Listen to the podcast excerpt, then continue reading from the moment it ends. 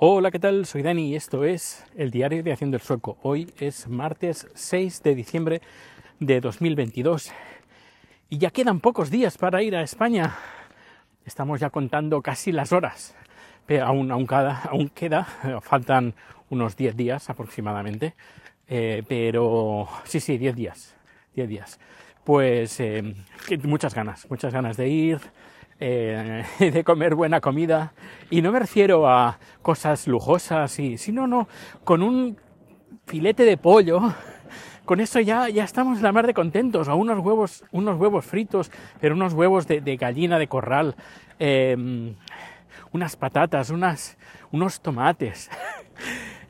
No, no, no hablamos de que si pescados caros o mariscos caros. No, no, no, ni mucho menos sino comida, comida fresca, comida fresca y no traída de miles de kilómetros de distancia eh, y que te, te, viene pues mmm, sin madurar, sin sabor y a un precio pues bastante elevado. Que hablando de precios, he estado mirando precios entre España y Suecia y España está bastante caro, ¿eh? pero bastante, bastante caro.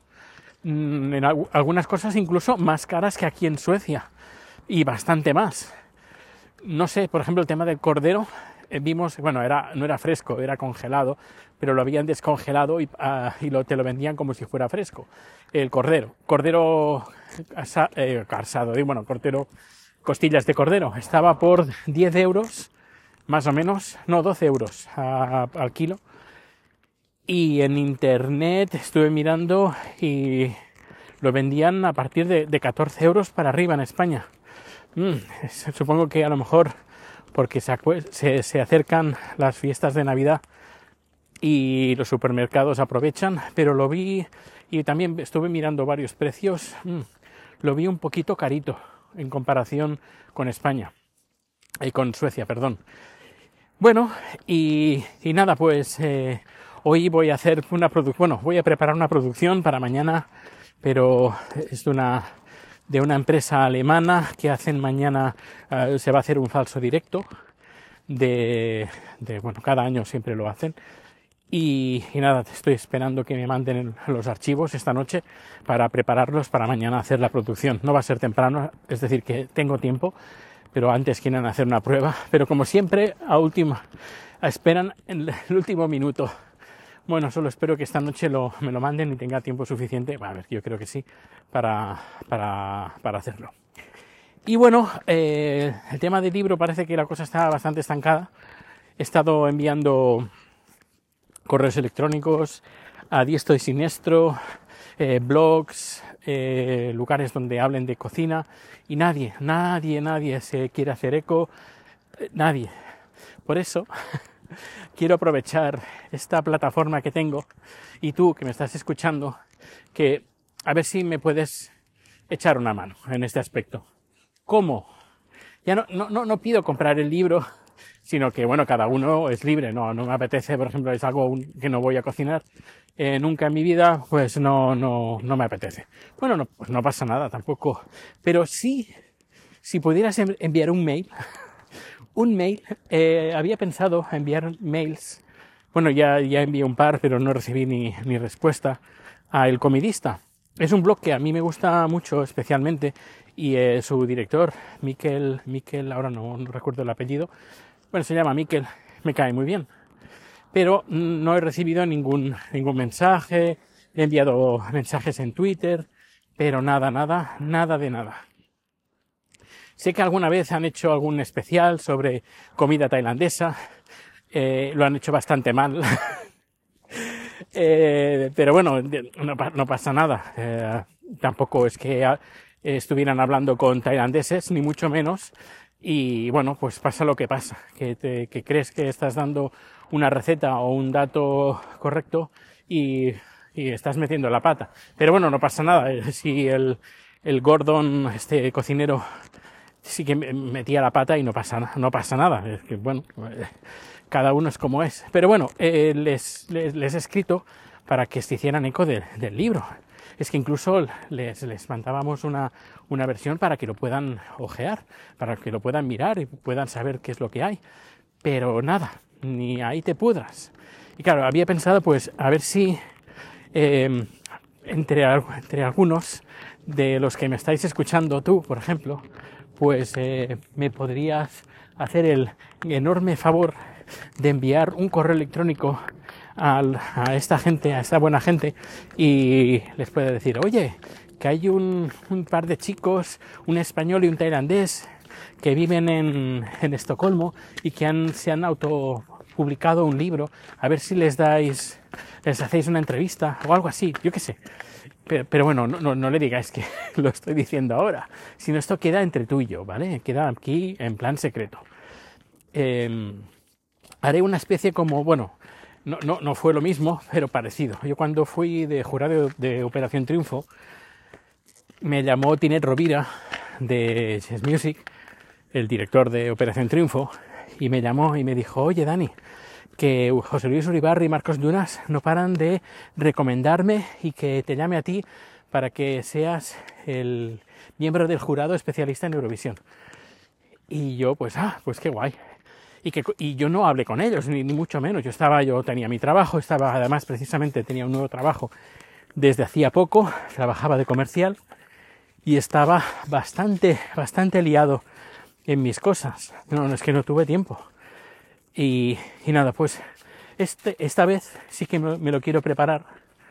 Y si, pues eso, si me pudieras hacer el pequeño favor, pequeño gran favor de poder enviar un correo electrónico y a ver si con estas, pues los de eh, directo al paladar, eh, directo al paladar también estaría bien. Bueno, yo se lo pongo también el correo. Os pongo los dos correos al final.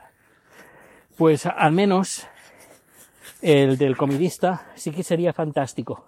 Sería formidable que se pudieran hacer eco. No sé, a mí me, haría especial ilusión. Pero claro, e, con estas cosas de autopublicarse un libro es bastante complicado el tema de promoción. Porque o te lo haces tú o contratas un, un servicio y pones banners a, en todas partes y te gastas ahí un dinero o, contratas una editorial que, que, estuve mirando y creo que de los mil euros no, no baja.